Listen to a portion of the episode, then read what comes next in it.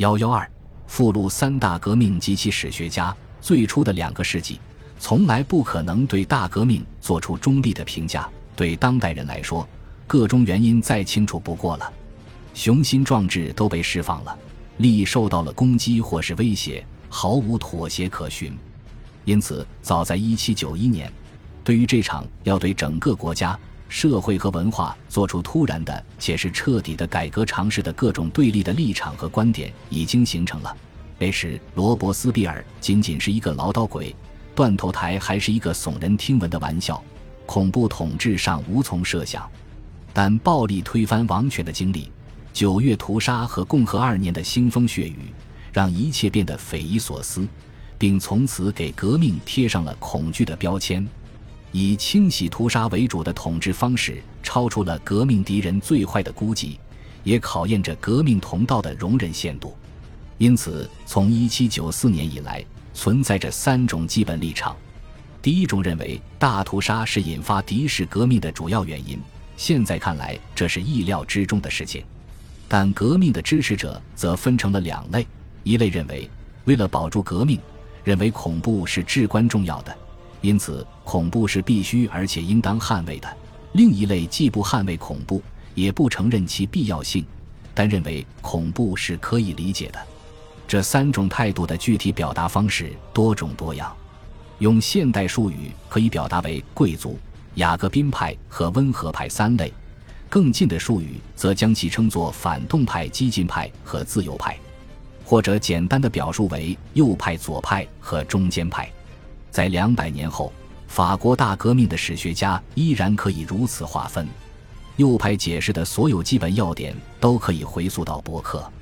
这种解释认为，旧制度依旧是稳固的，而且根本上是可行的。言外之意就是，这一体制必然是从外部被摧毁的。罪魁祸首就是启蒙运动。启蒙运动持续且不负责任的批判，腐化了对宗教、君主制和既定社会秩序的信念。巴吕埃尔在恐怖结束后，阐发了一种更为极端的观点，将启蒙运动看成是一种秘密且周密布局的阴谋。目的是要宣传无神论和无政府主义，主要就是那些共济会员，这伙人就是在搞破坏。他们宣扬暴力和屠杀，深深根植在这场运动中。如此野心勃勃的企图是不可能通过和平的方式实现的。这些观点的早期史可以参考拜克撰写的《右派眼中的法国大革命》和麦克马洪撰写的《启蒙运动的敌人》。法国的反启蒙者和现代性的形成，这种敌对的传统在十九世纪最后四分之一时间里为一名不信教的一流作者十分合理的阐述，而且在十九世纪的天主教圈子里流行，这也是理所当然的。他就是伊波利特·泰纳，他撰写的《现代法国的起源》虽然没有天主教的痕迹，但同时却也充满了对血腥的民众激进的恐惧。这在1871年的巴黎公社时期反复出现。与先前的论辩相比，泰纳的观点有更多的受众。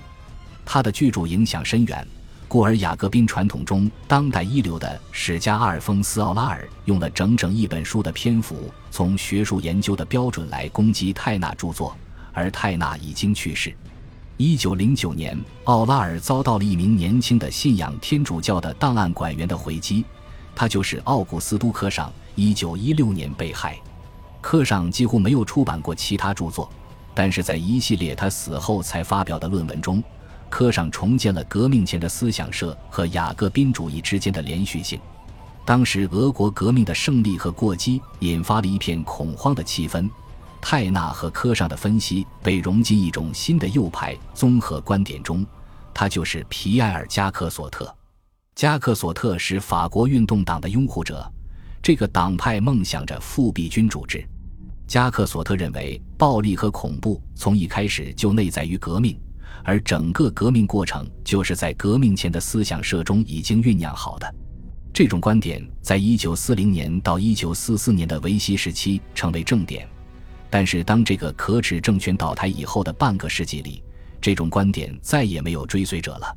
反对革命的历史编纂学大多是从外部来分析革命进程的，这和最早的雅各宾派的取向不同。他们也在忙于撰写大革命史。这些人不少是大革命的幸存者，他们写下了自己的回忆录，试图为其卷入的恐怖行为辩解。他们常常将恐怖怪罪到别人头上，而罗伯斯庇尔总是替罪羊。最顽固的前雅各宾派可能就是邦纳罗蒂，他撰写了《为平等而密谋》，就将1796年巴贝夫的阴谋解释为一种试图恢复并超越已丧失的共和两年的平等期待的努力。但是，左派历史编纂学的连续的传统得从1847年才开始。那时，他们面对着另一场革命。这一年，朱尔米施莱大革命史的第一卷以及路易博朗的数卷《大革命》都出版了。这两个人都颂扬在推翻压迫性的旧制度、建设共和平等的新体制中的人民所扮演的英雄角色。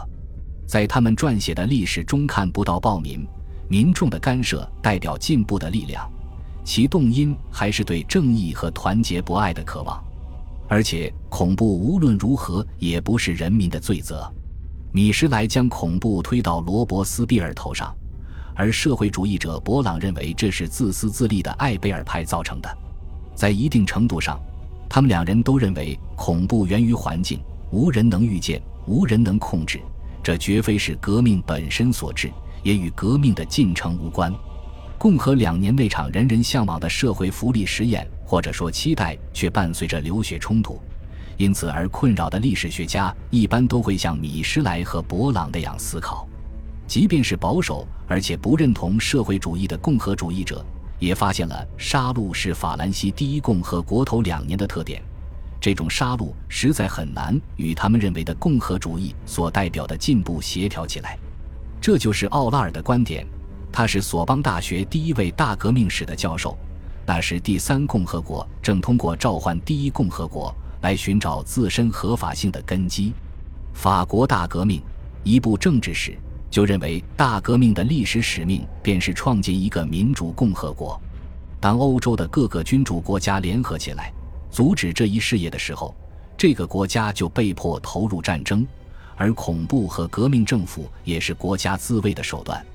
而当共和国的存活有了保障时，恐怖和革命政府也终止了。奥拉尔不喜欢罗伯斯庇尔，因为他认为在已经不需要这样做的时候，罗伯斯庇尔还想要延长恐怖和革命政府。奥拉尔眼中的英雄是丹东，丹东反对延长恐怖和革命政府，并为此付出了生命。奥拉尔著作中最精彩的一章就是分析共和二年是否就预示着社会主义，他的结论是否定的。恰恰相反，这些看似带有社会主义痕迹的做法，只不过是一种临时的权宜之计。同样，在一九零一年问世的还有政治家上饶勒斯的《大革命社会主义史》第一卷。到目前为止，社会主义和马克思主义的关系还很纠缠不清。即使马克思本人也并没有直接论述过大革命，饶勒斯想要将马克思的理解更完全的整合进大革命的历史当中。因此，他宣称，大革命间接地为无产阶级的到来准备了条件。大革命为社会主义的诞生准备了两个必要条件：民主和资本主义。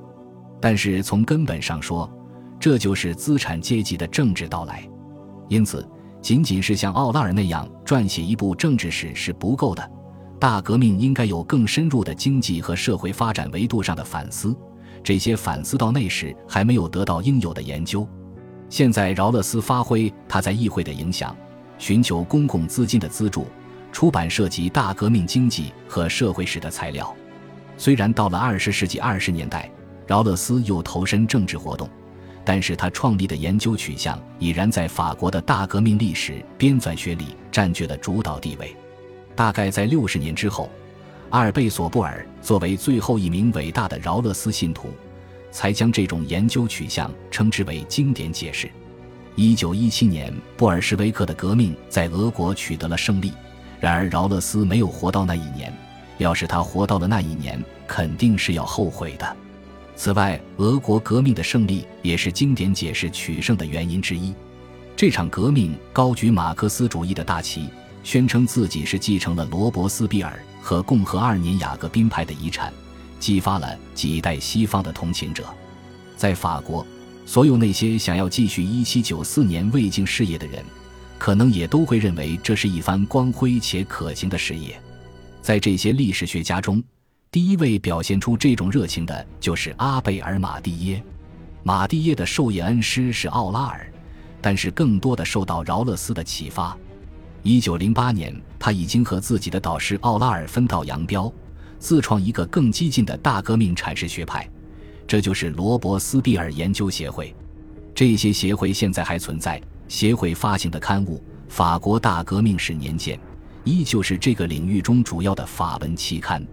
马蒂耶和奥拉尔的论战主要围绕着对丹东历史名声的评价展开。马蒂耶认为丹东是一个腐败的人。是个自私自利的人，甚至很可能是个叛徒。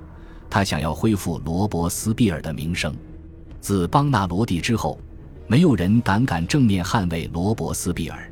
尽管他是个理想主义者，一名不可腐蚀者，但却与恐怖有着不可脱离的干系。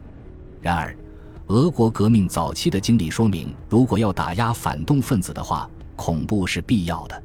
马蒂耶从这样的角度出发。毫不费力就论证了恐怖的合理性。大革命中的法国会接受恐怖，是因为他认为如果不暂时停止自由，胜利就是毫无希望的。此外，罗伯斯庇尔和他的党派就是因为想要借着恐怖彻底改变财产关系才会牺牲。罗伯斯庇尔倒台了，这种社会和民主革命的希望也随之落空。马蒂耶的名著《法国大革命》。突然终结于热月九日，在此之后，仅仅就是复辟回朝。恭喜你又听完三集，欢迎点赞、留言、关注主播，主页有更多精彩内容。